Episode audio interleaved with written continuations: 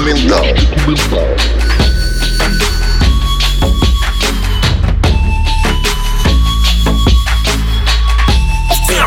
Elástico Mental. Olá, seja bem-vindo a mais um episódio do Elástico Mental, o podcast de cultura da família Café Belgrado. E hoje, eu, Guilherme Tadeu, estou com ele, Lucas Nepomuceno. E Lucas, uma convidada que os nossos ouvintes vão ficar muito agradecidos de receber nesta edição do podcast. Tudo bem? Olá, Guilherme. Olá, amigos e amigas do Elástico Mental. Tudo bem? Guilherme, é um prazer estar falando aqui hoje com essa pessoa que é uma das pessoas que eu mais escuto ultimamente. Infelizmente, a pessoa que eu mais escuto hoje em dia é o Guilherme, por causa dos vários projetos que a gente faz junto. Depois vem a minha esposa, em segundo lugar, e ela reclama muito desse segundo lugar, Guilherme. E em terceiro lugar, Dandara Modesto, uma pessoa que eu tenho que ouvir muito, Guilherme, pelo simples motivo de ter há pouco tempo ela na minha vida, né? Porque a Dandara estava escondida de mim, não sabia que eu estava procurando por ela até o dia que a encontrei. E desde então, Guilherme, estou vidrado na, na obra, na arte que a Dandara produz. E é um grande prazer, uma grande honra tê-la aqui hoje no Elástico Mental. Tudo bem, Dandara? Ei, gente, que delícia! Oi, Lucas, oi, Guilherme, oi, todo mundo que está ouvindo. Que delícia estar aqui com vocês, estou muito feliz. Obrigada por toda essa introdução tão calorosa. Que massa saber que eu tô assim, ó, nesse, nesse lugar de audição aí. A Dandara já apareceu aqui no podcast Elástico Mental quando o Bruno esteve aqui com a gente, o Bruno Batista. Se você não ouviu esse podcast, volte aí para ouvir. Não agora, termina esse, depois você ouve. É, quando nós falamos aí da, da, aparição da Dandara na obra dele, e quando ela aparece, o negócio é explosivo, né, Lucas? É Rosa dos Ventos. Aliás, o segundo disco do Bruno tá cheio de Dandara, e no YouTube você vai ver muita coisa da Dandara. Nós falamos sobre ela aqui, assim, no meio da, da conversa, e foi dali que a gente falou: caramba, a gente precisa trazer a Dandara pro Elástico Mental.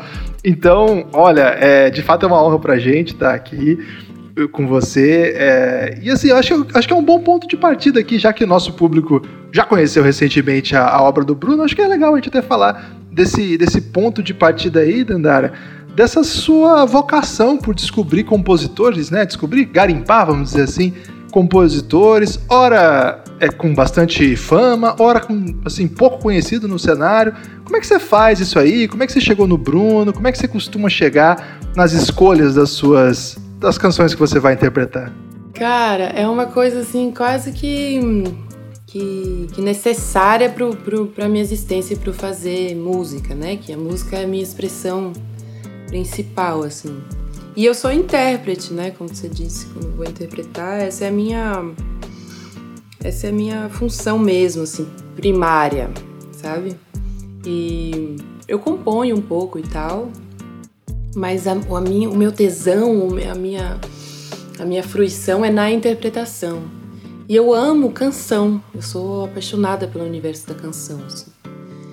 Logo, eu quero estar tá perto de quem compõe, né, dos compositores de ofício, porque isso é, é, é de fato uma, uma, um ofício mesmo, né, o compor.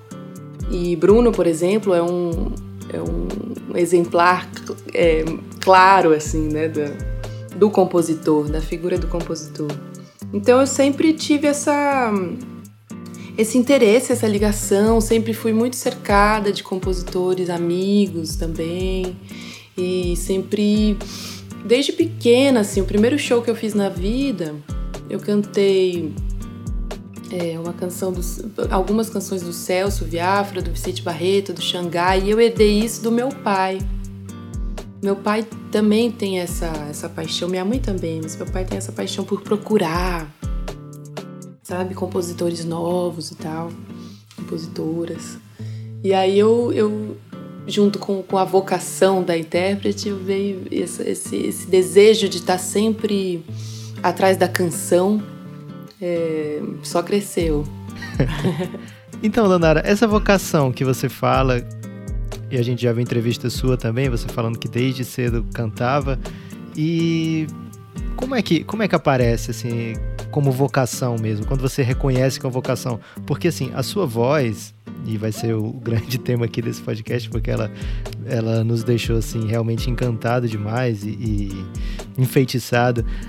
Ela deve ser fruto de muito estudo também, né? E, eu queria saber como é que você mede quanto aí é, é talento, eu não sei como é que se fala, um dom, ou quanto disso veio do, do, tanto que você estudou desde cedo? Como é que você chega até essa sua voz hoje? Porque eu tenho três filhas, eu tenho a esperança aí que uma delas consiga chegar nesse ponto. Cara, é muito louco, porque eu não tenho assim, eu não tenho na minha cabeça um momento, sabe, de escolha da música. Eu não, e também não sei dizer um momento em que eu comecei a cantar. É, cantar meio que faz parte do, do, do, do meu. Meio não, completamente parte do meu existir, assim. Esses dias eu fiquei sem voz, tive uma alergia e tal, e fiquei sem voz. E foi muito louco, porque há muito tempo eu não ficava sem voz. E foi muito louca, é, foi muito intenso perceber a relação que eu tenho com a minha voz mesmo, não só profissional, assim, mas da, da, da vida, sabe? Da expressão, do. É, é, o, é o meu veículo mesmo, assim. E tem muito estudo, mas é, é, é a prática mesmo, assim, sabe? O, o, eu estudei, mas eu desaprendi um monte de coisa. Aí agora eu tô reaprendendo um tanto de coisa. E aprendo muito, por exemplo, com a minha filha, com Serena, que tem dois anos e meio. E ela tem sido a minha maior professora de voz agora, por exemplo.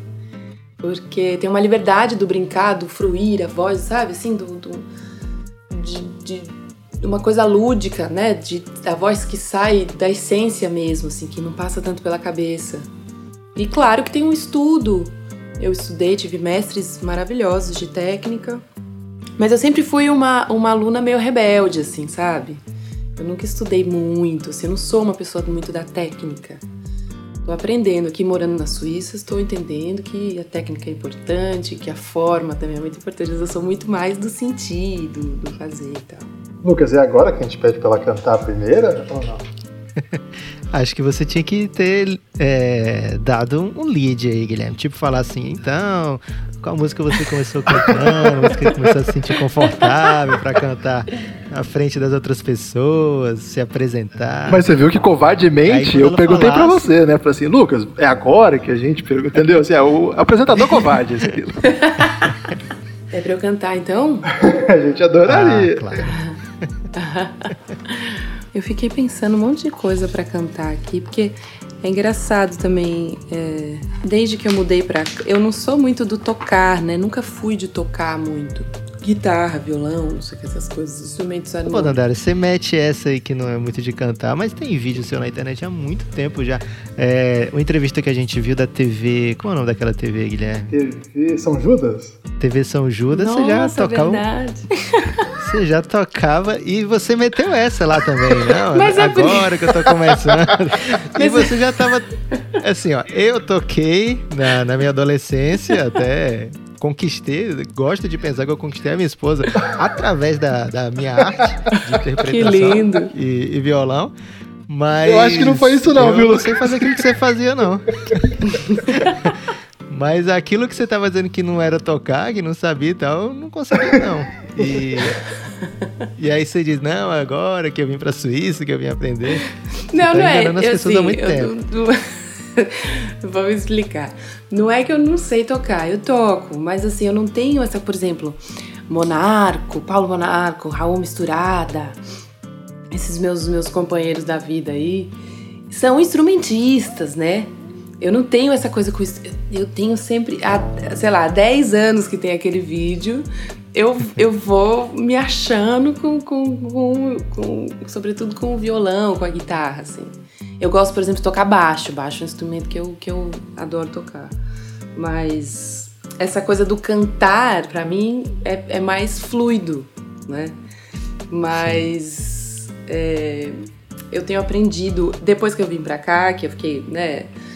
Saí da cena que eu tava inserida, dos músicos e dos, do, dos colegas e tal, e cheguei aqui, eu comecei a tocar bem mais. Curtir mesmo, assim, né? Tocar. E aí, mas eu toco pouco. Inclusive eu deveria estudar mais. Mas eu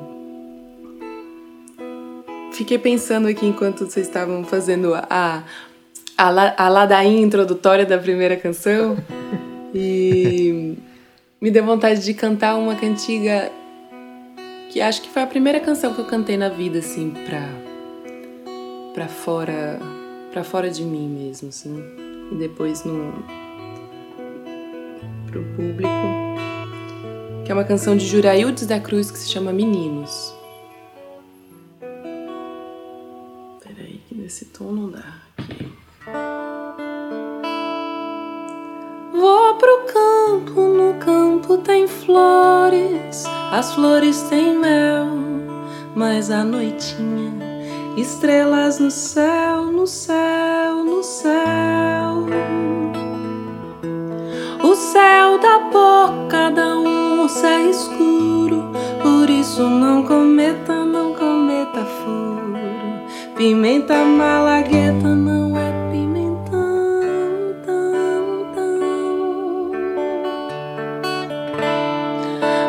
pro campo acampar no no mato tem gato, pato, carrapato, canto de cachoeira.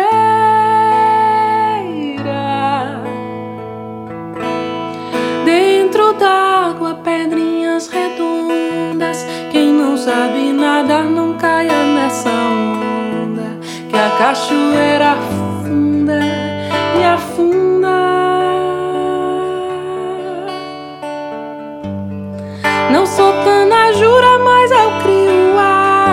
Com os vagalumes eu quero voar.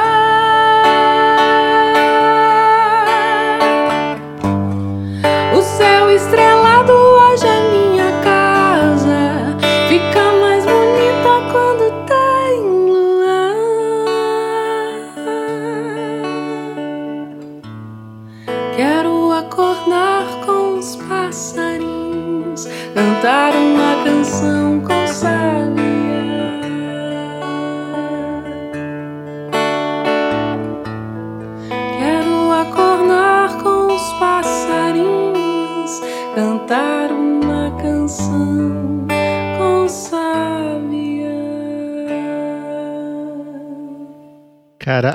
a vontade é esquecer o podcast e pedir pra ela cantar mais. né?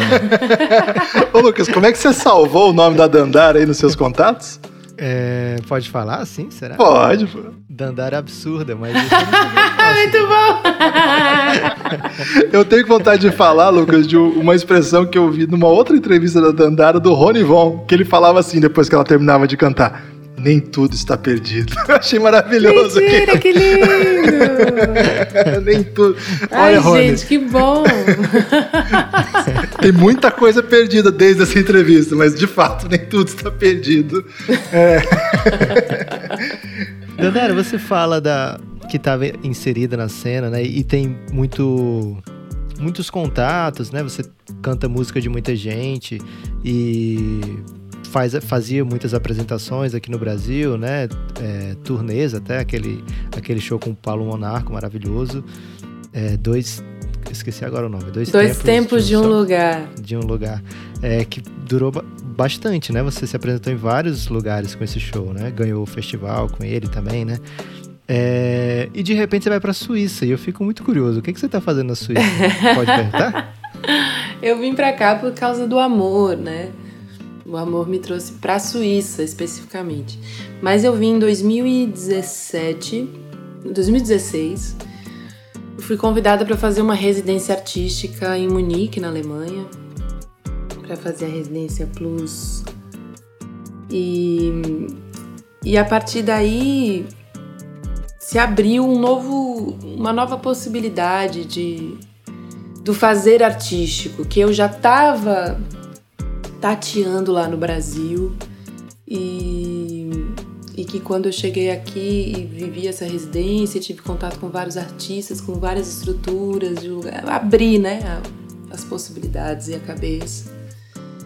E aí eu senti que tinha um campo aqui e que tinham coisas para eu fazer que eu ia conseguir realizar daqui da Europa e do Brasil se eu tivesse com a base aqui. E, e assim foi, e, e, também encontrei, encontrei um grande amor, um grande companheiro da vida. E aí vim, vim pra cá. Porque São Paulo também, de certa maneira, naquele momento, para o que eu estava querendo fazer, de, de ampliar os, os, os fazimentos artísticos e as intersecções entre, entre as linguagens e testar coisas novas e, enfim, não tinha muito espaço para mim, eu mesma, dentro daquela, daquela lógica ali de São Paulo.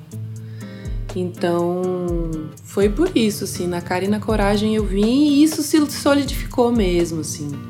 É, eu tenho aqui a Suíça como um porto, é onde eu vivo, é, é um país complexo para emigrar e a experiência da imigração também me trouxe muita, muita riqueza, assim, de, de, de da vida mesmo e logo da arte também, né?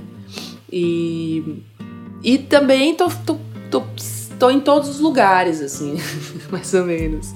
Tô, faço projetos é, em diversas partes aqui da Europa. A minha, minha ponte com o Brasil, sinto que até ficou mais forte, sabe? E, e, o meu olhar também para o Brasil, enfim. E é por isso que eu tô aqui, assim. E tenho, tenho, tenho construído e, e, e somado com, com figuras, com pessoas, na construção dessas pontes mesmo, assim, sabe? Entre vários lugares, para a gente expandir as possibilidades mesmo da ação e das realizações das coisas na arte. Principalmente agora, né? Agora, nessa, nessa fase louca da humanidade, nessa pandemia, é a primeira vez que eu tô parada aqui na Suíça, né? Eu não parava quieta aqui.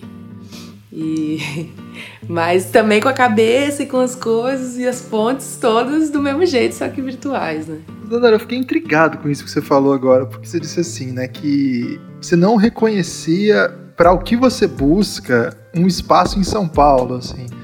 E para nós do Brasil, né, São Paulo é uma espécie de centro de tudo, assim. É, o que, que, é isso então? O que que, tá, o que que não tem lá? Que, porque de fato é, a, su, a, sua obra não é exatamente linear, né? Não é uma obra comum. Você não lança um disco, aí outro disco, e aí sai divulgando. É outra, é outra lógica mesmo. Explica um pouco pra gente como que é isso, assim. Cara, Guilherme, é muito louco, porque eu acho que eu ainda tô entendendo tudo isso, assim. É... Inclusive esse momento do corona, que muita coisa, muitas, muitas estruturas estão mudando, eu tenho é, refletido muito sobre isso na, na relação da não linearidade da minha carreira, assim, que não, que não, não é uma coisa consciente, mas é a construção que eu, a maneira como naturalmente eu fui construindo as coisas. Não é que São Paulo não, não é que falte algo em São Paulo. Pelo contrário, eu acho que é, um, é uma cidade incrível que tem assim inputs e possibilidades e, e, e sabe um, um, terreno fértil para muita coisa acontecer e muitas coisas que só acontecem ali. Eu nasci em São Paulo, né? Sou, sou filha de, de, de, de Eufra e Eda. Meu pai é, é, baiano do sul da Bahia, de Floresta Azul, e minha mãe é, é paulistana. Cresci em São Paulo, na periferia de São Paulo, na Zona Norte, na Vila Aurora. E dentro dessa estrutura que eu tava inserida, porque isso é muito. Isso, isso funciona no Brasil, né? A maneira como o Brasil funciona. Tem estruturas bem diferentes, assim, né? Dentro de uma macroestrutura, assim, né? Dentro do que eu construí e do que eu já nasci, é... a volta na montanha era, seria maior, entendeu? Para aquilo que eu queria ativar. Então, o caminho, entre aspas, porque eu não, não, não enxergo nessa linearidade de um caminho assim, né? Mas, assim, as possibilidades de ação, vamos dizer assim, eram, foram mais propícias voando, vindo para cá, atravessando o oceano, atravessando os Alpes aqui, do que na cidade que eu tava, né? Inclusive potencializou o meu diálogo com essa cidade. E, e, e digo é, em termos de estrutura mesmo, de diálogo com instituições, sabe? Com, com possibilidade de financiamento, de pesquisa. Eu sou uma artista muito do processo e, e penso toda vez, por exemplo, estou é, é, pensando, sei lá, o meu projeto mais recente que é o Estrangeira eu penso a música, mas eu já penso um monte de coisa junto, sabe? E performance, e, e eu vou, enfim, vou lendo e vou juntando os trem tudo. Na maioria das vezes eu não conseguia realizar isso, saca? Por exemplo, Dois Tempos foi um exercício, foi um exercício desse, assim, que a gente conseguiu realizar muita coisa, mas conseguimos realizar mais coisa dialogando, saindo mais, sabe? São Paulo também tem esse estigma, né, de fica ali muita gente, né? Agora eu acho que já as cenas já estão mais pulverizadas, assim, né? O que é super importante, fico muito feliz, assim, que isso tá, tá acontecendo no Brasil. Você falou um pouco do Estrangeira e explica pra gente o Estrangeira. É...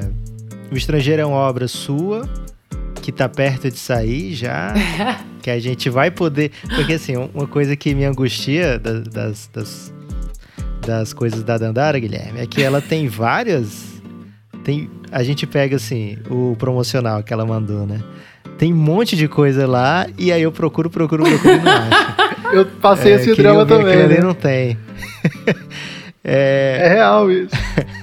então, o estrangeira, o estrangeira, Dandara, vai vai estar tá disponível, a gente vai conseguir ouvir. Vai, é... vai. Com fé em Deus, com fé é na deusa, vai dar tudo certo. o estrangeira, cara, é um eu assim, eu tô também num momento de, de da oferenda, do ofertório, vamos dizer assim. Eu passei um tempão desde que eu mudei para cá, uns quatro anos, bem enfiada na toca, assim, produzindo muito, mas muito para dentro. E eu tenho essa é uma coisa que eu tô exercitando, inclusive, de me livrar desses, dessas coisas que eu vou fazendo jogando pro mundo, assim.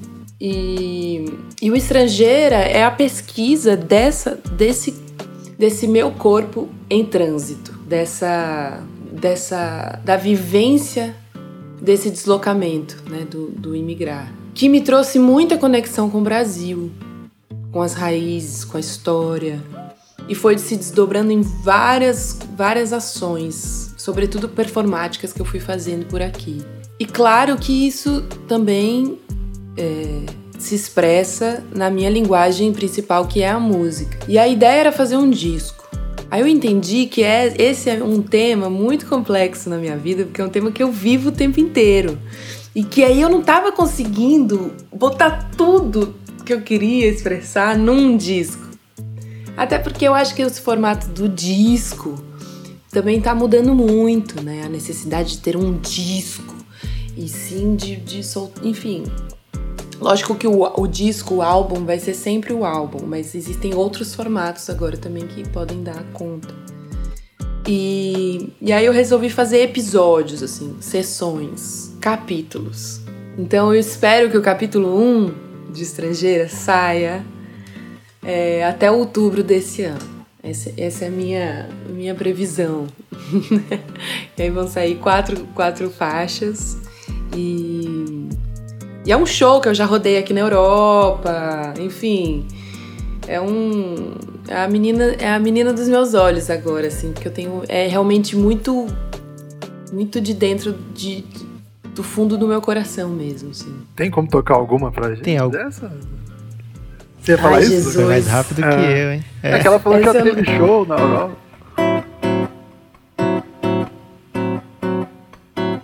Eu não ensaiei.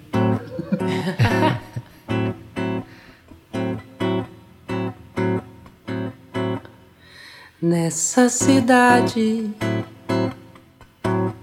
de cigarros e blues, vou chegar sem pedir passagem por planetários e botiquins, entre viados e camarins. Se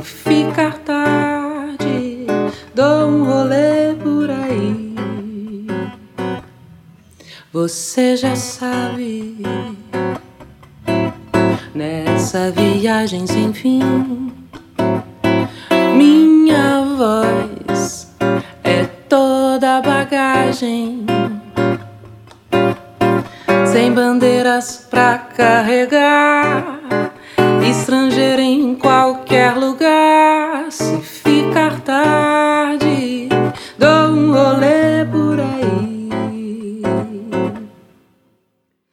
Desculpe, meu bem, mas eu vim pra ganhar a cidade. Desculpe, meu bem, mas agora te pego mais tarde. Toda história é um ponto de cruz e o meu coração multidão repleto de luz rosas brancas e deusas loucas que descem do salto pra poder cantar e sonhar e partir em paz.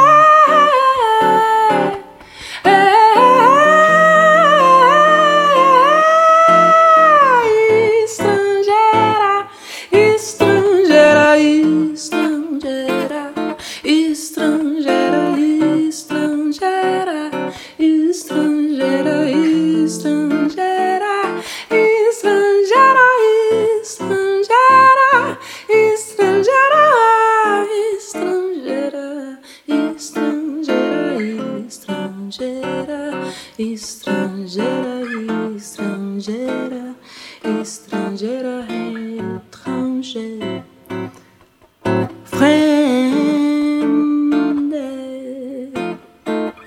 extranjera, foreign, estrangeira. Imagina se ensaia, hein, Guilherme? O que, que ia acontecer? Nem tudo está perdido.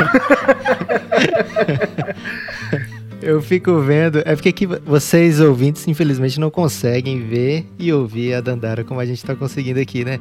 Então, quando eu tô vendo, Guilherme, não sei se você já jogou Guitar Hero, mas é como se ela estivesse pegando fogo aqui. No fim da música, ela já tá incendiada. Ai, que bom, Lucas. Obrigada. Imagina a raiva do nosso ouvinte a hora que a gente volta a falar, Lucas, depois da música. Desculpa aí. É assim. É.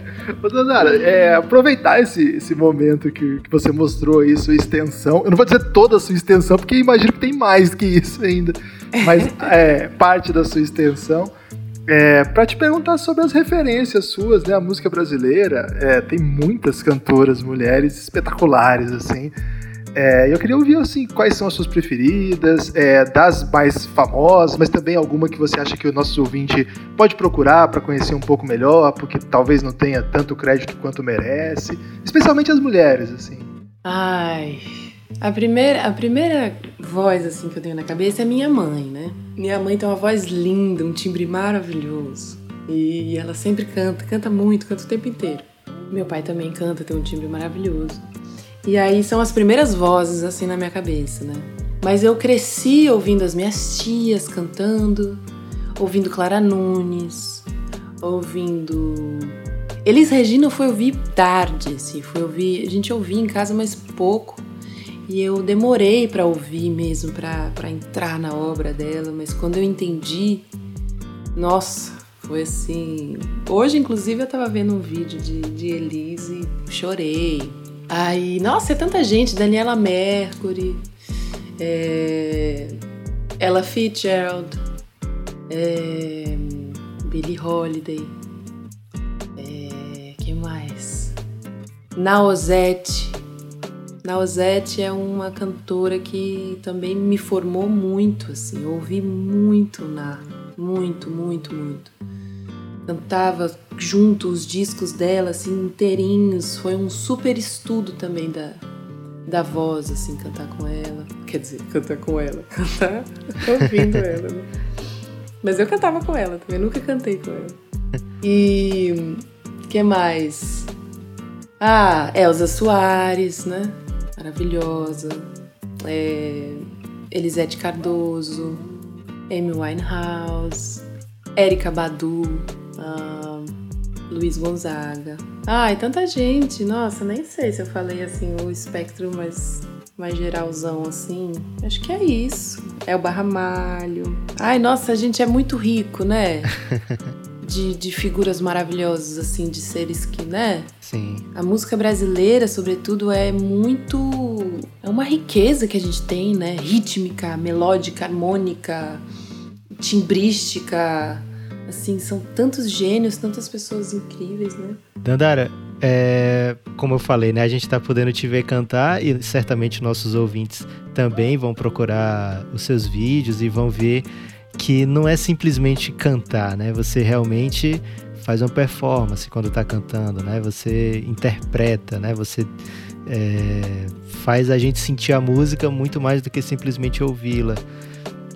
É, você tem um estudo também nesse lado, assim, de teatro? Você fez alguma coisa específico já pensando em cantar dessa maneira? Então você já procurou estudar? Ou é algo que você acabou acontecendo, é natural de você, da sua personalidade? Você tem essa ideia de como é que você ficou assim tão boa em interpretar? Muito bom. É, eu can... para mim cantar é um, é um ato do corpo inteiro. Eu canto mesmo assim o corpo todo e, e inclusive tenho muita dificuldade de cantar paradinho, assim. Isso desde sempre, assim, desde sempre. Eu sempre gostei muito de dançar, de expressar com o corpo, assim, sempre fui muito física e e também até estabanada às vezes, assim. E, e eu, eu dancei, eu queria ser bailarina, na verdade, quando eu era pequena. Não queria. Esse negócio de cantar era uma coisa que eu fazia sempre, então não era uma coisa assim muito especial, sabe assim? Eu queria era fazer balé. Aí eu fui estudar balé, estudei balé clássico um tempão e tive um problema no joelho e aí tive que parar de dançar. E aí foi que eu, que eu fui pra música mesmo, assim, foquei, levei mais a sério. Mas sempre fazendo, sempre cantando junto, sempre. E aí, essa coisa do corpo sempre ficou muito forte. Depois eu fui estudar. Estudei um pouco de teatro no INDAC, lá em São Paulo, que é uma escola de atores maravilhosa, assim, aprendi muito. E nesse processo também de, de dar forma e dar nome, dar, fazer conexões racionais daquilo que a gente já faz intuitivamente também, né? esse processo do estudo também é muito. Eu gosto muito de, de, de sentir isso estudando, sabe? E, e com teatro foi um tanto assim. E depois eu fui mais para coisa da performance, assim, e continuo mergulhada na performance, estudando e fazendo. E, e, por exemplo, aqui na Suíça eu trabalho muito mais com a performance até do que com a música. É, eu toco, já toquei aqui, toquei em, em lugares muito importantes aqui e enfim, mas ainda tem um campo para eu descobrir aqui com a música. Tô mais inserida numa cena da performance, por exemplo. É muito doido isso. E é também uma expressão bem natural assim, e que as coisas caminham juntas, né? sempre. Dandara, eu queria saber, assim, é, eu, a pessoa que tentando colocar linearidade aqui na trajetória, né? mas é só para conhecer um pouco mais, assim. É, você gravou um, um EP. É, onde tá esse EP, Dandara? Como que a gente faz pra gente ouvir esse EP? Depois. Vocês são demais, velho. Vocês são muito bons. Você foi pra Alemanha, você gravou um disco e ficou na Alemanha o disco? Você não trouxe pra cá? Esse EP eu gravei com o Maurício Caruso, que é meu parceiraço, meu irmão da vida. E com, com, com o Bruno Silveira e com o João Del Graças e o André Lima também. E, cara, gente, eu nunca soltei. Eu, eu abri esse EP no, acho que no MySpace na época. E depois eu fechei. Nunca mais mostrei. Que isso, gente? E é, E é muito louco, porque eu ainda tô entendendo esses processos todos, assim. O disco da Alemanha, ele foi, ele foi um meio disco, ele já foi o início do, do Estrangeira. E na verdade, é a pira da cabeça da pessoa, porque eu fico pensando obra como se fosse. Agora eu tô entendendo isso mais claramente. Mas como uma grande coisa, sabe? E agora eu tô com, com, com, com muito material para abrir mesmo, para soltar e pra né, compartilhar. Eu sou tão apaixonada pelo processo que eu fico às vezes com as coisas só pra mim. Não só pra mim, chama. assim. Mas calma, Guilherme, que eu tô trabalhando nisso e esse ano a gente vai soltar um monte de coisa. Mas de fato sim, assim, eu tava eu eu tenho uma trajetória, tenho uma carreira que já tem um tempo, mas que eu ainda mais nessa transição, eu sou uma pessoa de sou uma alma velha, sabe?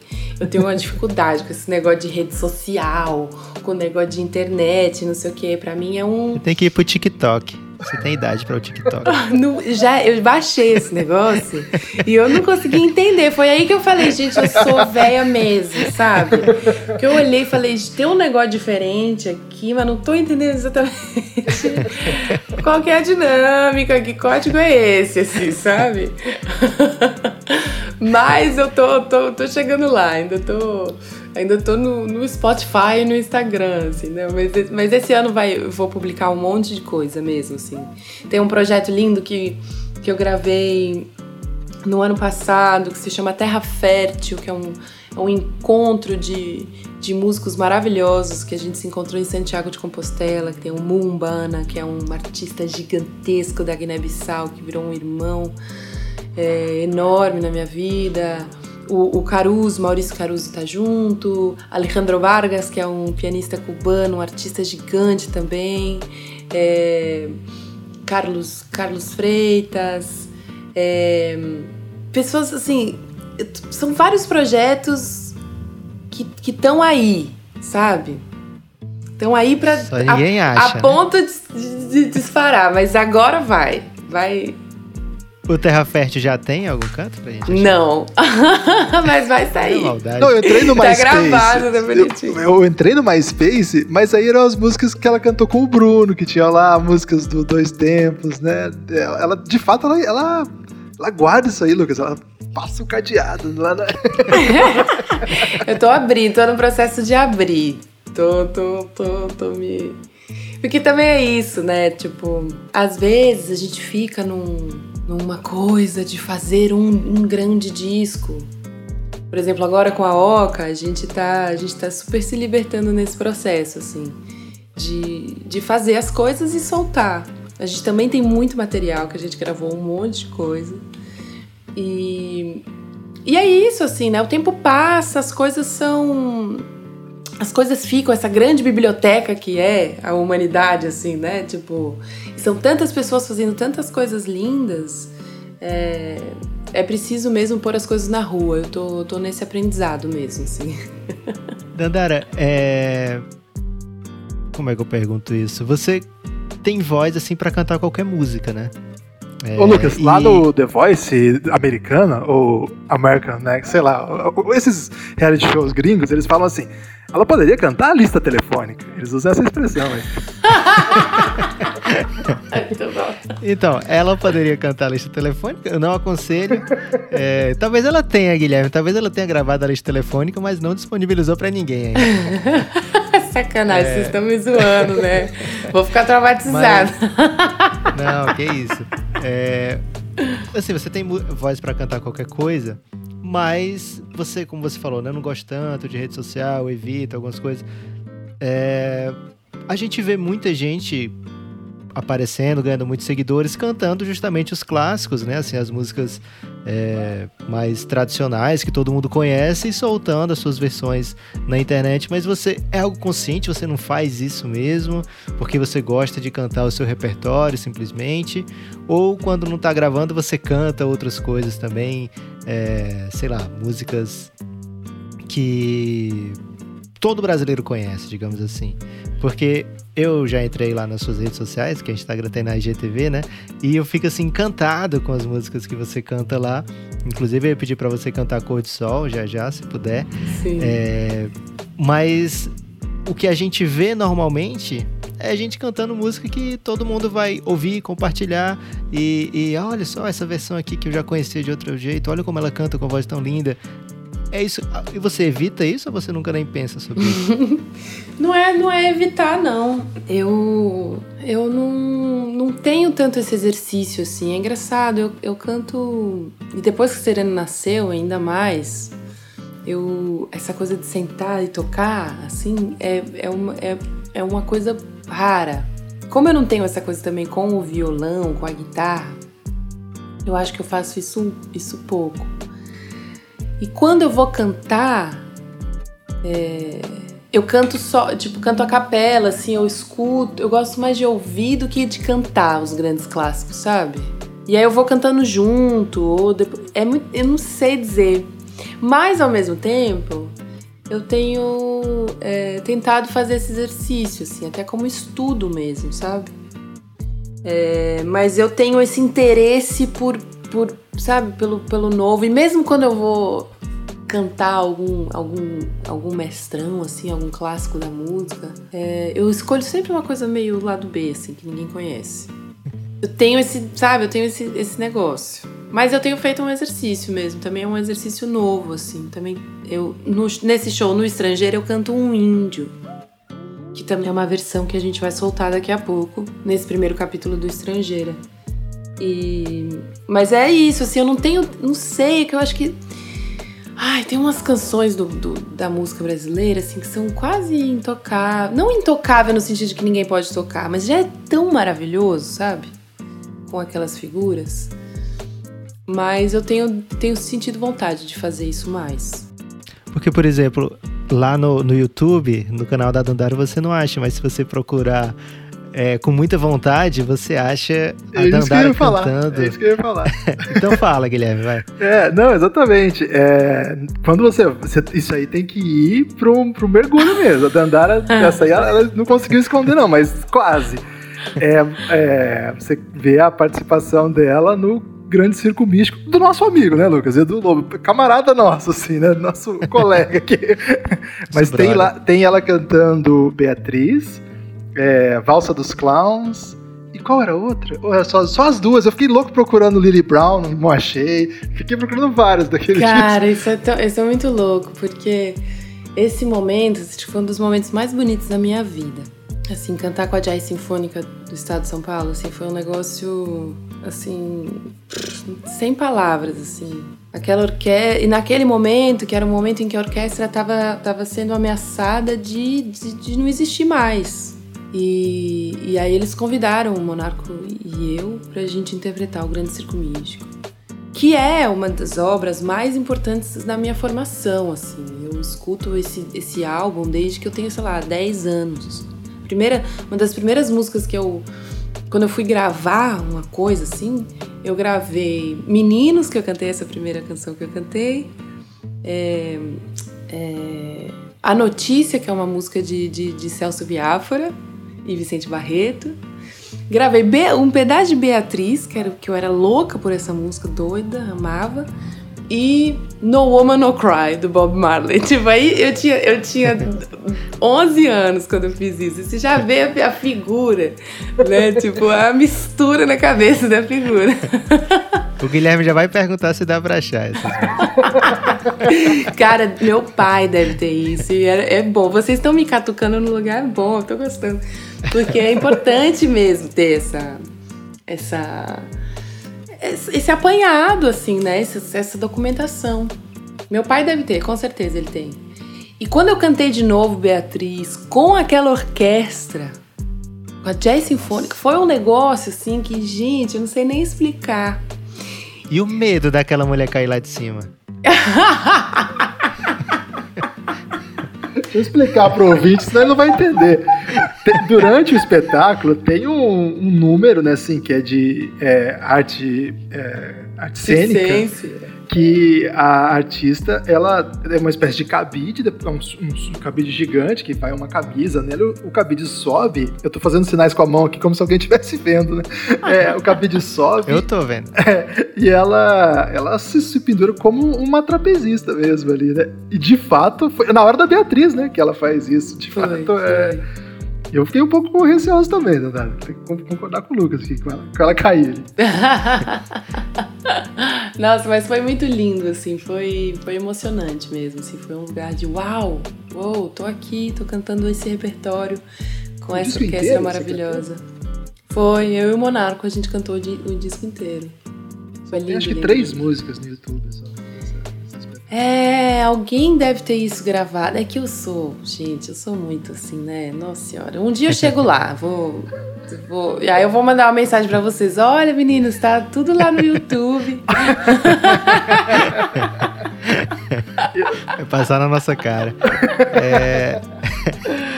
Eu vou agradecer a vocês pelo incentivo de publicar as coisas.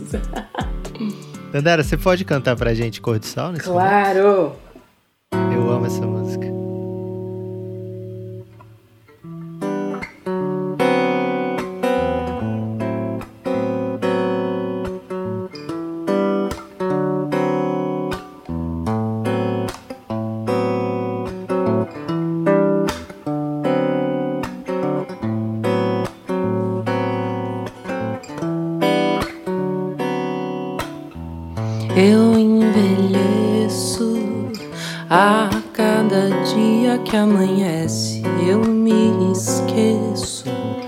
De alguma coisa indiferente do passado.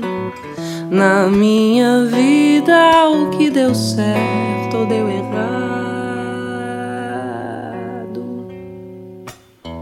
Não guardo mágoa, nem das pessoas que quiseram a minha tristeza.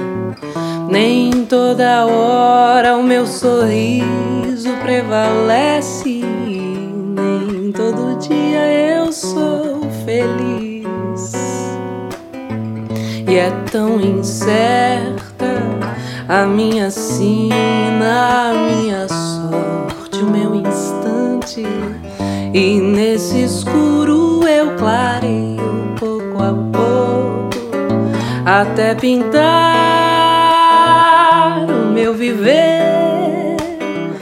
claridade de um claro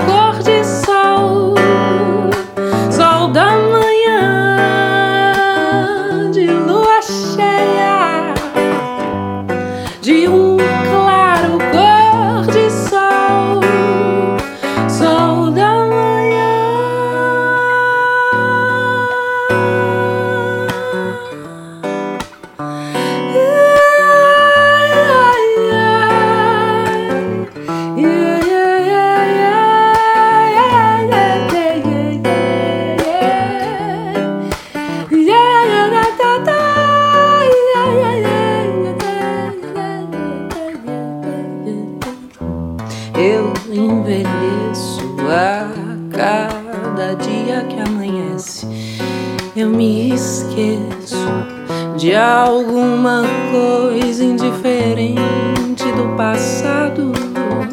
Na minha vida o que deu certo ou deu errado não guardo mágoa nem das pessoas que quiseram a minha tristeza nem toda hora o meu sorriso prevalece todo dia eu sou feliz. E é tão incerta a minha sina, a minha sorte, o meu instante. E nesse escuro eu clareio pouco a pouco até pintar de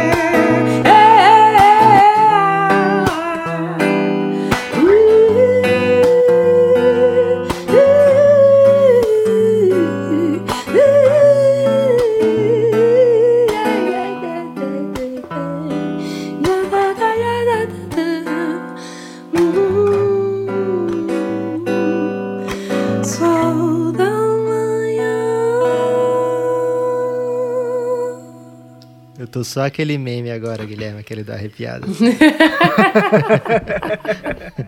Essa é de quem, Dandara? Essa é do Paulinho Novaes, essa canção é de Paulo Novaes, grande compositor paulistano, querido amigo amado. Essa é uma que, se a pessoa quiser ouvir, tem que ir no Instagram ou no Facebook. Mas da Dandara. também vai sair em breve. Aê! Olha aí! Dandá tá calando os críticos hoje aqui. Não, mas, mas, mas é verdade, é, é verdade isso. Eu passei um tempo assim numa, numa incubadora, vamos dizer assim. Esse, até o estrangeiro também é isso, assim. Juntou a, a imigração como com Serena e, e ser mãe, não sei o quê. e- agora, agora vai sair um monte de coisa mesmo. Dandá, você sendo de São Paulo, os produtores não ficavam assim, vamos gravar um disco, Dandara, vamos gravar logo um disco comigo. Não tinha isso, não? Cara, você sabe que eu. é, quando eu era mais nova, assim, quando eu tinha uns 18 anos, isso rolou até que bastante. Foi quando você ganhou o Eu- prêmio com a música do Tom Zé? Foi mais ou menos nessa época mesmo. E, e eu sempre tive, assim, um- um- uma vontade de fazer alguma coisa que fosse muito, muito perto da minha essência, sabe? Eu sempre tive esse respeito é, a esperar o meu tempo e os meus processos, assim. E, e eu não queria fazer qualquer coisa. E, e, e, e às vezes que isso aconteceu, foram eram proposições de modelos, sabe? E eu não me, não me não queria muito. E, e aí depois, quando eu já tava mais velha, isso já ficava mais complexo, assim, né? Também essa transição do mercado de música, da maneira de fazer música. E eu acho que de fato é, esse meu primeiro disco solo vai ser o disco que eu queria mesmo fazer. É, no sentido de produzido por mim. Eu demorei, é, levei um tempo para para estudar e aprofundar e- e- e- e desenvolver é, ferramentas de conhecimento mesmo para conseguir tirar o som ou realizar aquilo que eu, que eu ouvia na minha cabeça. Lógico, também com, com, com, com auxílio e com a contribuição e com o apoio de, de grandes mestres e amigos, e eu tenho o prazer de ser amiga dos meus mestres, assim, sabe? E, e aprendi muito com Caruso, com, com, com, com JR, com, com Raul Misturada, com Paulo Monarco, com Suami Júnior, com Tobran de Leone, com, sabe, várias pessoas que, que são tão competentes, assim, na coisa da produção. E, e o estrangeiro é um tanto de colaboração com esse, com esse tanto de gente, assim. É, que, enfim, e, e o, e o meu desenvolver também, aprender ah, e confiar, mais do que isso também, confiar na, na, na, na- na produção própria, assim. Então, é meio isso. Por isso também a demora toda, assim. Dandara, o Dois Tempos de um Lugar, é, acho que mora num lugar muito especial no seu coração, imagino, né? Tem muita, muita história bonita desse, desse disco, né? Desse, desse show também. Tem os mini docs, né? Não sei se Sim. você sabe, mas tem um. Porque é, tem muitas coisas em outros canais, né? Tem, por exemplo, Autonomia Criativa, eu acho. Lá você acha bastante coisa da Dandara. Aí tem essas pequenas histórias que precedem as músicas do Dois Tempos de um Lugar, também disponível no YouTube. Eu queria que você contasse pra gente como é que foi esse projeto, como é que nasceu, co- como é que você mergulhou nele e é, o a, ex- a experiência como um todo, né? O que, que ela trouxe pra você? Acho que artisticamente é um momento que você evolui bastante, imagino, né? Porque é, pelo menos o nível de interpretação lá que a gente vê é incrível, né? Assim, cada música, cada, ca- assim, da sua voz até às vezes nem, nem tem espaço, né, para você é, mostrar tudo, porque você não tá cantando só, né? Você tá cantando com outra pessoa. Mas assim de, de performance, de interpretação, É, imagino que tenha sido assim de muito crescimento, né? De muito. Eu queria que você falasse pra gente desse projeto que é tão bonito, tão. E esse também você consegue achar no Spotify, algumas músicas né? no Spotify, consegue no YouTube. Então, Sim, tem sim. muita coisa, né? Então dá pro ouvinte mergulhar bastante aí nesse projeto. É, o Dois Tempos é o meu primeiro, o meu primeiro álbum, né? Meu primeiro disco. E foi. E é, porque é como a gente brinca, o Monarco e eu, a gente brinca que é tipo. é, os Mulheres Negras, sabe? Do André Abujanra e do Maurício Pereira, dois mestres gigantescos também. Que eles têm esse duo deles que é pra sempre, sacou? Aí vira e mexe eles fazem um show dos Mulheres Negras e tal. E o Dois Tempos é um pouco isso, assim, é um. É um lugar, é uma história, é um. É uma dimensão ali que a gente. que a gente abriu, Paulo Monarco e eu. E a gente teve também a colaboração de muitos artistas maravilhosos, de outras linguagens. O, o Dois Tempos é um, é um projeto, primeiro projeto que eu consigo exercitar esse desejo da transdisciplinaridade, sabe? Das, das linguagens artísticas diversas num mesmo projeto. Assim, a música é a grande guia do, do Dois Tempos, mas as artes cênicas estão ali, a dança, as artes visuais, é, o cinema de algum jeito. Também tem muita coisa do Dois Tempos que a gente nunca soltou e que a gente vai soltar também. É, o desejo, o desejo inicial era a gente fazer um filme. E, e foi com esse projeto também que eu vim para para Alemanha para fazer essa residência aqui. E a gente lançou o disco aqui na Alemanha. E também por isso que eu digo que tinha mais houve um- uma recepção maior para isso aqui. E a gente lançou esse álbum no auditório do Ibirapuera, num show assim maravilhoso, assim, eu tenho muita alegria, muita honra, muito amor por esse projeto, assim, um projeto que realmente a gente colocou os nossos desejos artísticos assim todos, a gente fez um, um exatamente aquilo que a gente queria fazer, assim, sabe? E, e continua, dá frutos até hoje, é um, é um. tem vida própria mesmo, assim, sabe? É, a gente andou por muitos lugares no Brasil, lugares que a nossa música foi até antes da gente, ou que chegou já e a gente não, não, não conseguiu ir. E, e Paulo Monarco, assim, é um. É um. Pra mim é um dos maiores artistas brasileiros, assim. É um compositor incrível, um cantor excepcional, um instrumentista também gigantesco e um, um artista, assim, muito sensível. Tá com ele dividir a vida, dividir os desejos artísticos, os aprendizados, assim, foi, foi um processo muito enriquecedor, assim, na minha vida. E a gente é, assim, irmão, a gente meio que não, não tem... A gente tem que se aturar, né? Aí vai mudando as coisas. Tem, a gente tem várias bandas, na verdade, né? Tipo, tem o Dois Tempos, agora tem a Oca. Dentro da Oca tem várias bandas. E, e, esse desejo da gente ficar fazendo coisas. Assim, eu tenho muita alegria, muito tesão mesmo de fazer coisas junto, sabe? Acho que também por isso eu, eu demorei e demoro tanto tempo para lançar meu disco solo. Eu gosto muito de colaborar, sabe? De estar junto com outras pessoas, de, sabe, ter vários tipos de input. E sabe, assim, quando a gente tá junto, acho que as coisas são mais legais, assim. Dodora, Foi esse, foi o Dois Tempos que foi financiamento coletivo?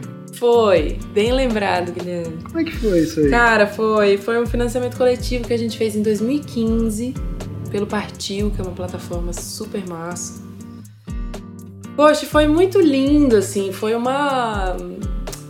É muito lindo esse poder, assim, de falar diretamente, né, com as pessoas, de estar diretamente conectado e de, de ter esse suporte direto das pessoas que, que ouvem, sabe? Que, que, que de fato se importam com aquilo que, que você faz, assim, né? Esse processo do financiamento coletivo foi muito muito amplificador para mim nesse sentido, assim, sabe? De sacar a responsabilidade daquilo que eu tava fazendo, no sentido de, de comprometimento e de rede que isso gera, assim, sabe?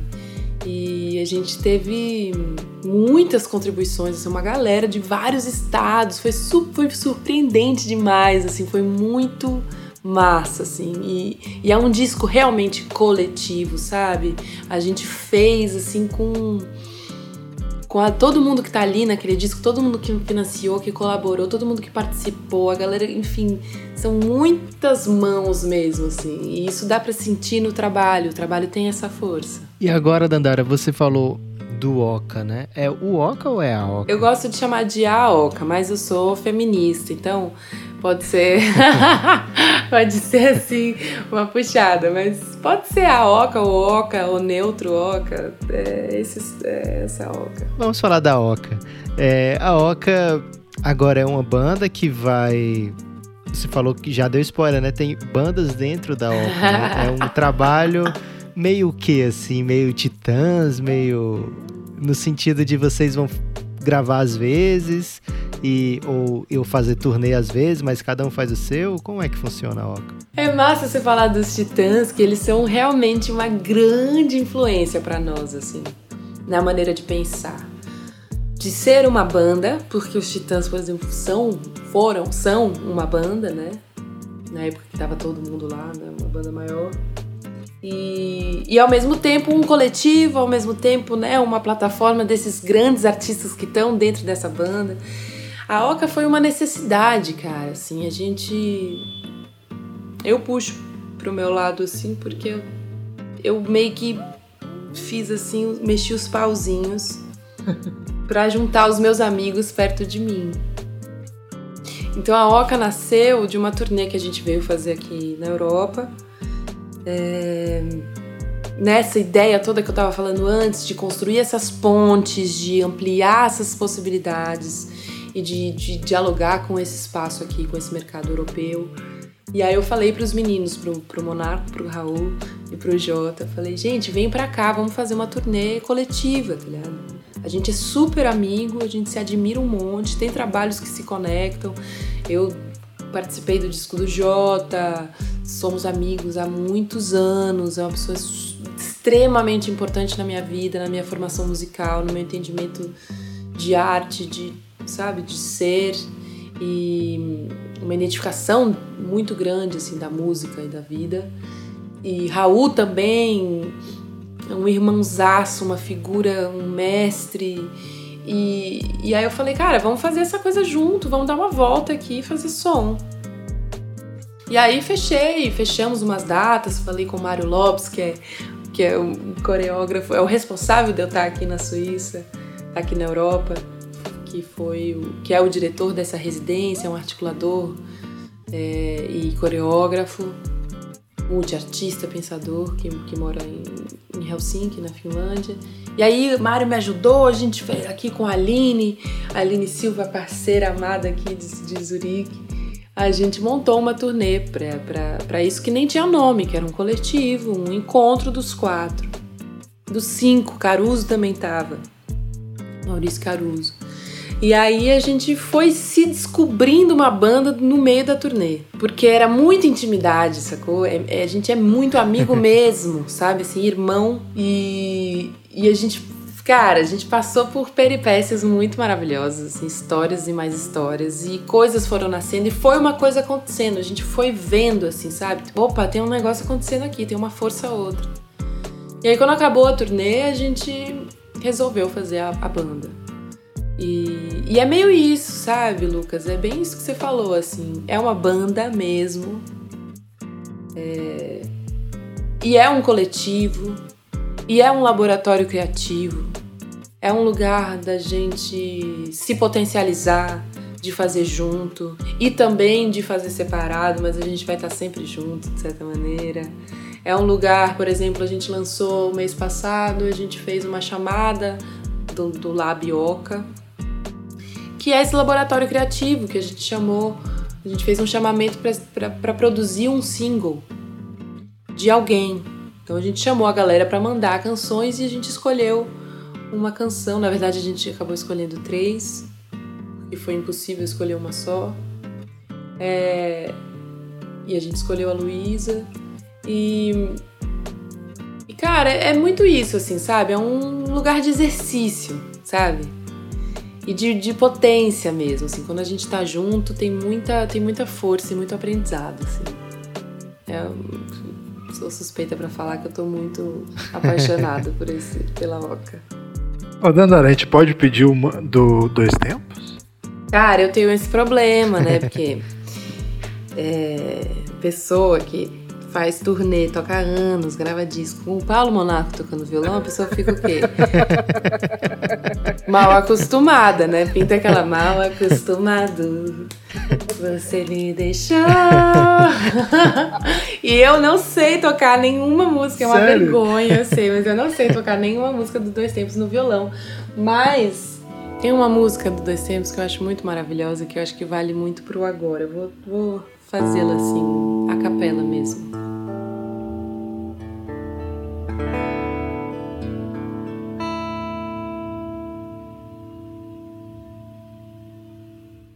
Equilibrar a fome, a sede, a expectativa na linha fina que se tem para pisar Sorri sem medo com a alma em carne viva, largo o peito pra poder acomodar. Um coração que cresce além da sua medida. E ameaça não caber onde ele está. Mas a coragem não pergunta nada à vida e todo dia abre os olhos para acordar.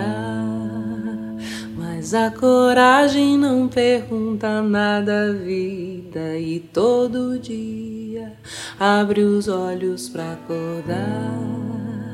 Mas a coragem não pergunta nada à vida vida e todo dia abre os olhos para acordar. Caramba. Como é que ele falava lá, Guilherme, Ronivon? é, nem tudo está perdido. Vai ser o título do podcast. muito bom. Eu achei muito legal que a Dandara fez uma live. Aliás, eu não sei se tá lá, no, acho que tá, né, no, no IGTV ainda é, ou foi no Facebook, agora não lembro. Mas ela fez uma live nesse tempo agora, de pandemia mesmo. E o Monarco participou. E eles começaram um dueto, foi. que era uma live de dueto. E eu juro que eu ouvi assim, eu falei, não é possível, porque tem um delay gigante, né? Vai dar tudo errado. Cara, e eles deram um jeito, velho. Funcionou, é muito louco. é muita conexão, né? Tipo, a gente já vai, a gente cantou tanto junto que a gente já sabe o que é que o outro vai fazer, já tipo, sabe, assim, é negócio de de pineal mesmo, assim. É muito bom. Eu tenho uma saudade tão grande, assim, sabe? De estar tá com. A gente tá nesse momento de saudade, né, gente? Isso aí é um negócio é, global, né? Sim. Mas a música junta a gente, né? Isso é muito. A música tem esse poder, assim, de de ocupar, preencher espaços, né? E, e conforto, e, e, sentimentos e confortos e coisas assim. Com os meninos da Oca é um tanto assim. A gente tem esse desafio de ser essa banda que tá cada um em um lugar. Raul tá em São Paulo, Monarco tá na Chapada dos Guimarães, Jota tá em, Blum, em Balneário Camboriú e eu tô aqui em Zurique. E a gente tá produzindo, fazendo as coisas, assim. É, são novas maneiras de fazer, né? Novas, novas, novas presenças, né? Mas como é que você, você grava a, fa, a voz, eles gravam a base, vocês montam junto? Como é que funciona isso? Fiquei curioso agora. Nem, nem imaginei Cara, é que um vocês estavam fazendo isso. é um trabalho bem maluco, assim. É, a gente vai tem, a gente fez uma sessão no ano passado, 2019, a gente foi, eu fui pro Brasil, a gente fez uns shows e fez, é, gravou lá na Gargolândia, algumas bases. Depois, esse ano também a gente foi pro Brasil, eu fui pro Brasil, fizemos shows e gravamos mais outras coisas. Mas nesse negócio de pandemia, a gente achou a maneira de trabalhar à distância, assim, a gente a gente vai pelo pelo Zoom e vai compartilhando as coisas e vai assim juntando. Raul tem o estúdio dele lá, Jota tem o dele, é, estúdio, home studio, né? Todo mundo em casa, mas os meninos são super estudiosos das coisas, dos equipamentos e não sei o que, das possibilidades. E a gente tá nessa, nessa pegada de desenvolver. Aí Jota começa uma bateria, grava, aí eu vou lá, gravo baixo, aí vai passando, assim, uma roda virtual, assim, é, é muito massa, assim. A gente tá desenvolvendo essa, essa maneira de fazer, mas tem surgido coisas lindas que, inclusive, a gente vai lançar logo também. Cara, o que vai ter no andar esse ano aí, eu tô, eu tô expectativa. Vai, gente, vai sair uma enxurrada de coisa. Eu, eu tô, tô prometendo, porque vai. A gente chegou na hora certa, Guilherme, que daqui a pouco ela não toparia mais falar com a gente, né? Porque depois que ela lançar isso aí tudo. Ai, gente, é... imagina.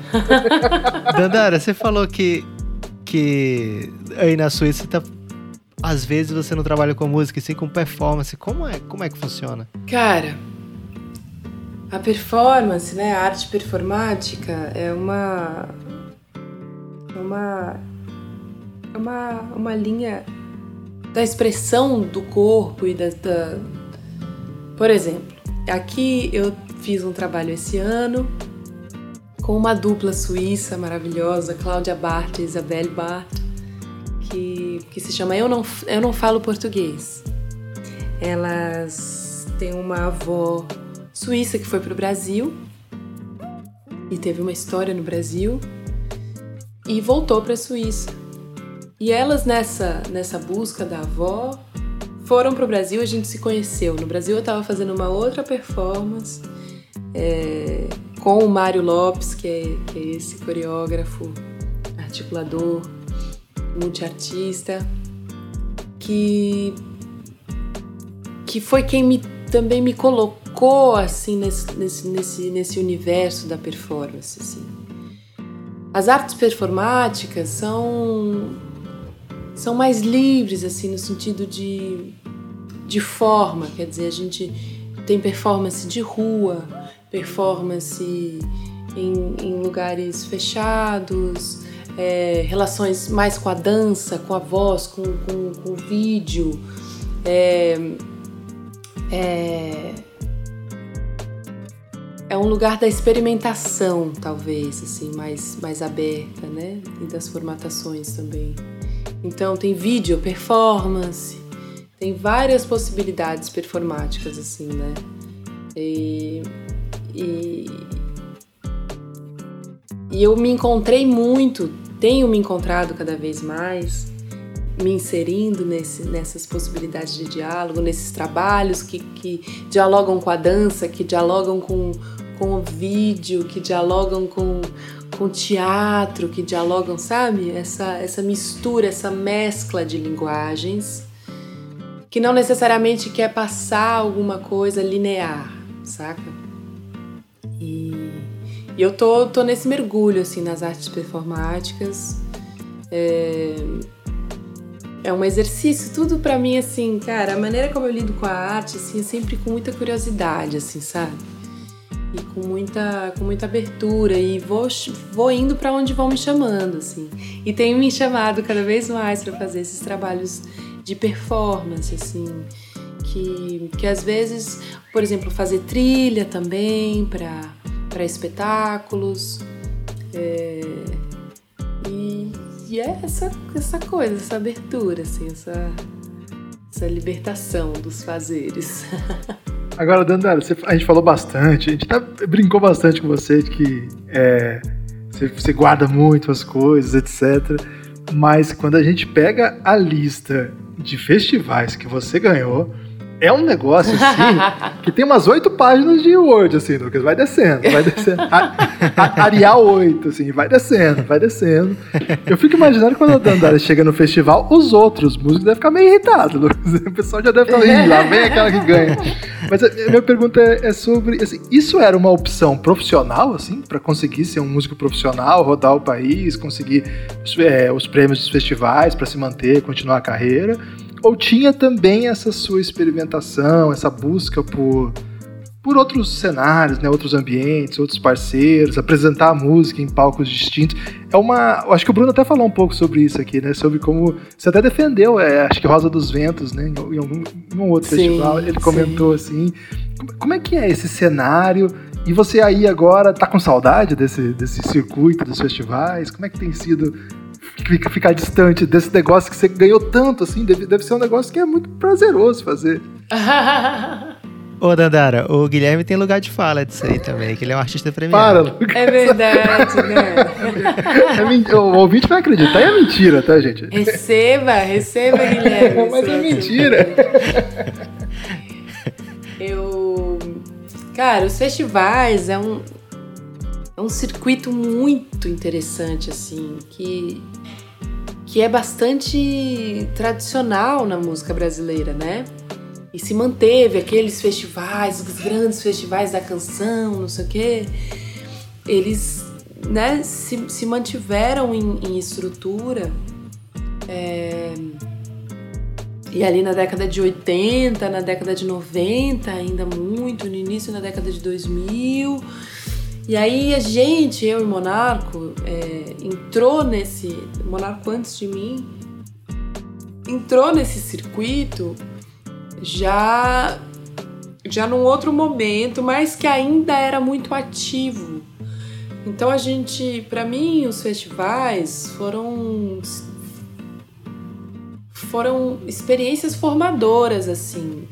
É, dessa coisa de chegar e tocar uma canção e, e passar um recado e ter possibilidade de fazer isso, de fazer isso para várias pessoas em cidades do interior que muito provavelmente eu não iria com, com um show, por exemplo.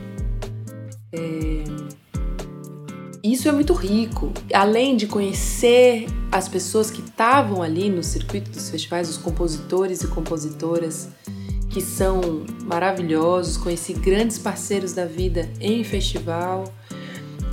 É um grande circuito, assim. Eu, depois de um tempo, é, a coisa é, de ter também ganhado vários festivais e tal, eu fiquei com desejo de fazer, de fazer mais show, de ter uma outra lógica. Por exemplo, você falou do Femusic, que são mostras, porque também essa coisa da competição não é muito a minha onda, sabe? E mas a estrutura dos festivais é muito importante, é, principalmente para artistas alternativos, periféricos, sabe? Uma galera era uma, era uma possibilidade de se deslocar e de conhecer gente de, com uma estrutura, sabe? E. Poxa, coisas muito. Encontros muito, muito vindouros nasceram dos festivais. Assim, eu sou muito, muito grata assim, a esse momento, a esse circuito. Tenho grandes amigos, grandes feitos, grandes conexões, sabe? O Monarco eu conheci em festival, o Raul Misturado eu conheci em festival, Conrado Peira, Aquiles Neto, é, poxa, um monte de gente assim, maravilhosa, sabe? Ana Trea, me reconectei em festival. E. E é isso, assim, agora eu não sei muito como tá, assim, esse circuito. Eu sei que teve um certo desmonte também, porque muitos festivais eram financiados pelas prefeituras, enfim, né, toda uma rede, reconexão, assim mas é, tem um assim muito carinho mesmo, sabe, por, por esse por esse momento. E acho que que são plataformas é necessário a gente ter esse tipo de plataforma, sabe, de encontro do, do artista, de artistas alternativos com o público, com, com a imprensa, porque também tinha, tinha, essa relação com as coberturas dos lugares, os próprios artistas se interconectarem, sabe? Isso é muito rico, isso é muito massa. Andara, eu sei que a gente já abusou demais de você, é... aproveitamos demais da sua voz, seu talento, mas se for possível ainda para fechar esse podcast, adoraria ouvir Rosa dos Ventos, é uma música que eu escuto todo dia e essa eu sei que você toca, que eu já vi você tocando. Sim. essa canção é uma canção assim muito muito especial assim mesmo na na minha vida. Muita história e muito amor. A gente também viajou por, por alguns festivais, me conectou com algumas pessoas lindas e que bom que você gosta, Lucas. Que feliz. Ai, demais.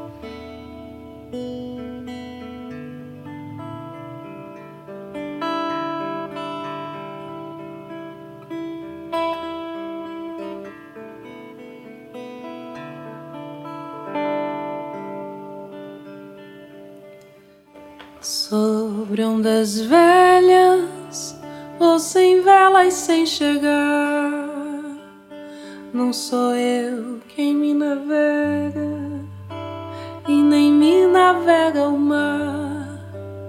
Reconheço essa cidade e suas capas de revistas, deusas de eletricidade, albergados e skatistas. Sob essa ponte, bebi poncho em concha rasa, morei logo ali de fronte. Sei que o amor não teve casa nessa vida sem plateia. Sou a minha própria atriz Alguém disse na estreia eu não ia ser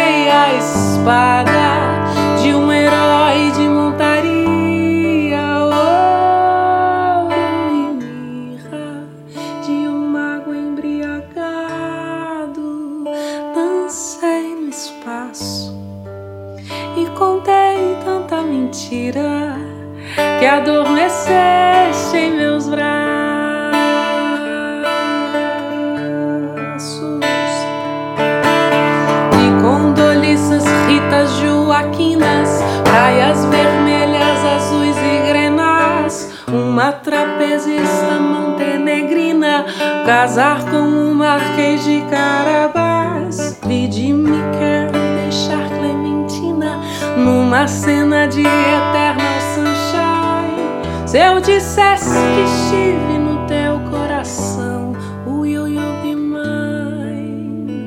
Hoje sou as sandálias do tempo, as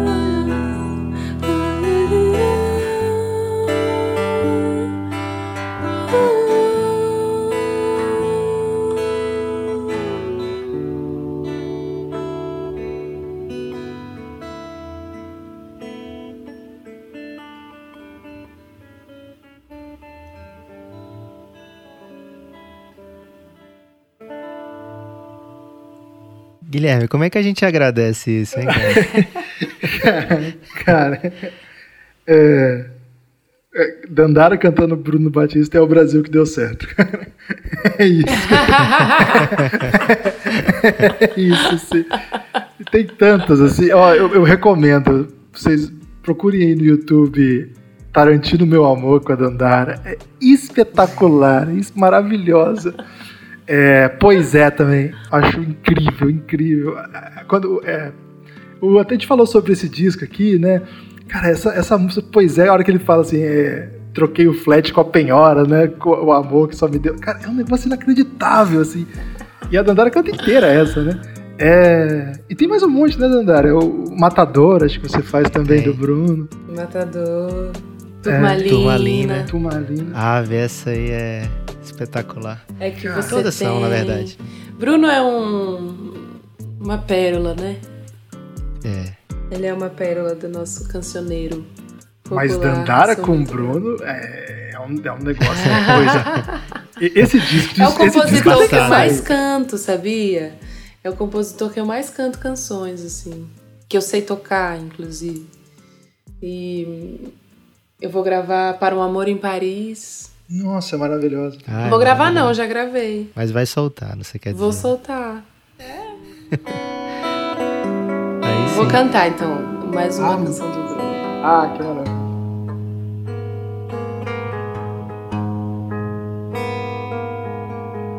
Mon amour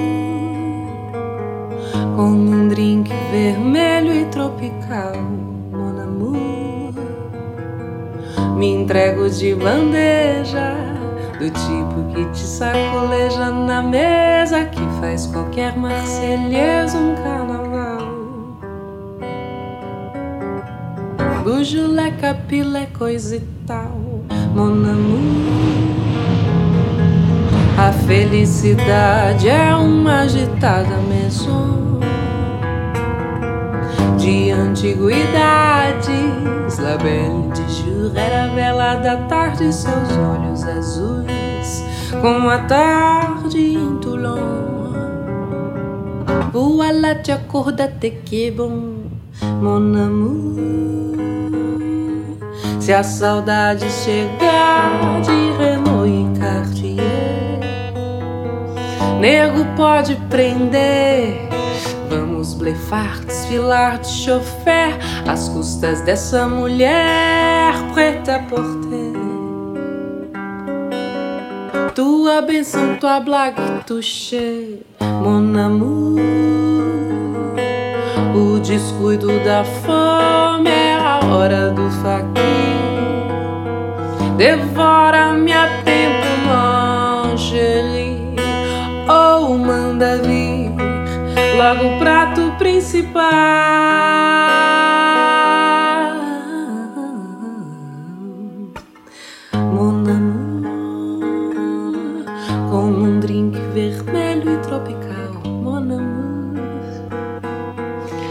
Entrego de bandeja do tipo que te sacoleja na mesa, que faz qualquer marselhês um carnaval. Bujulé, capilé, coisa e tal, bon. A felicidade é uma agitada maison de antiguidades. La jour era a bela da tarde, seus olhos azuis, como a tarde em Toulon. Rua lá te acorda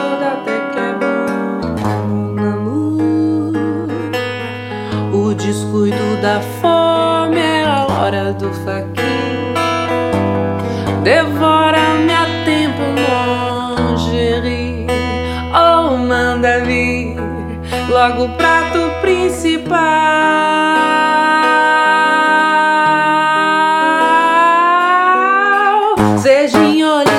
principal. Orly. O desejo não respeita a escala, também sem essa de souvenir. Minha pressa mal cabe na mala, rasgo o texto, recuso o papel. Tua deixa já é minha fala. Posso ser teu amante fiel. Posso ser quem te recebe a bala. Nossas vidas de jazz e de dias. Mais ou menos um continuar. Menos último tango em Paris. Mais um romance de Yusenar. Tua escárnio foi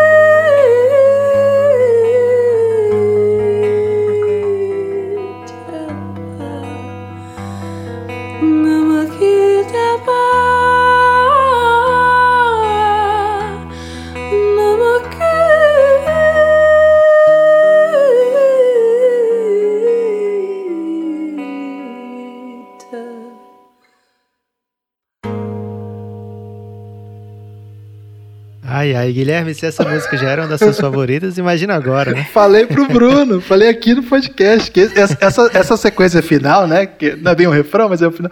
É uma das coisas mais incríveis que ele já escreveu, assim, essa cena. Sejinho linda, ô. Cara, é incrível essa letra. E ela, caramba. É inédita, não é não, Dandara? Você cantando ela é inédito. Eu cantei muito em show, cara. É que eu sou uma figura, eu não falei isso antes, mas assim, eu sou uma pessoa do show, entendeu? Por isso que eu tenho tanta dificuldade com, com disco, com não sei o que. Meu barato é o show. E eu fiz muito essa música em show. Gravado nós temos agora.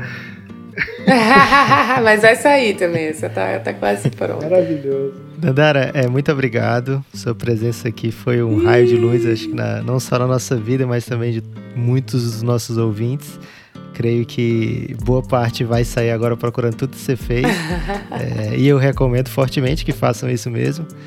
E não sei nem como agradecer. Realmente você deu um show aqui pra gente. Você falou que era de show e é verdade, viu, Guilherme? Que show que ela deu aqui pra gente.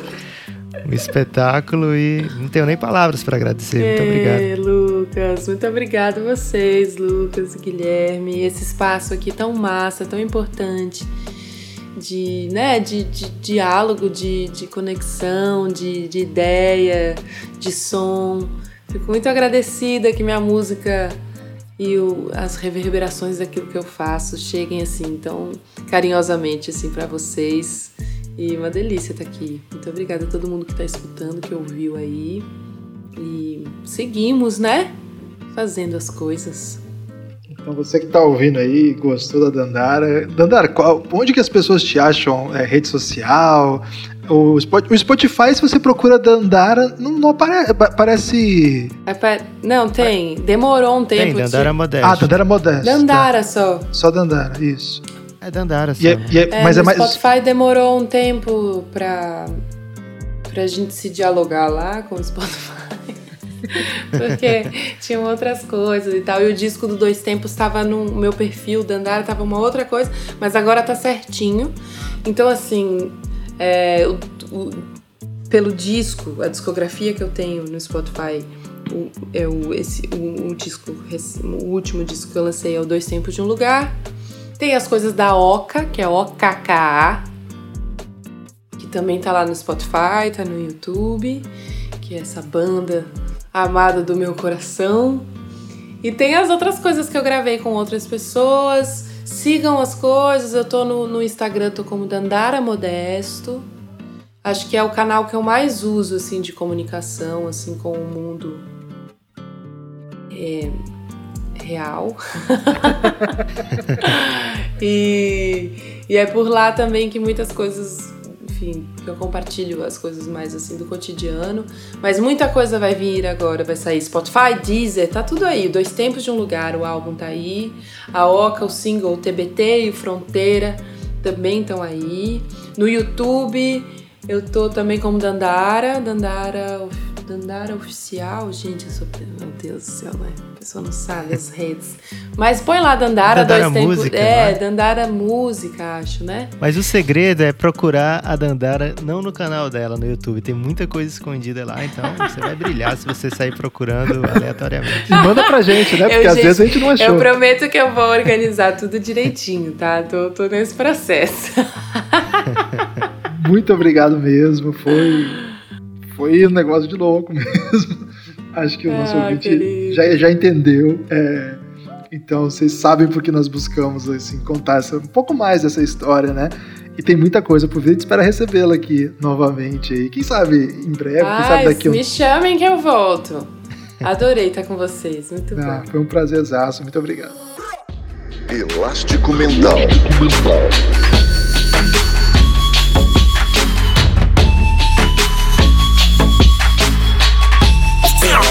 Elástico Mental.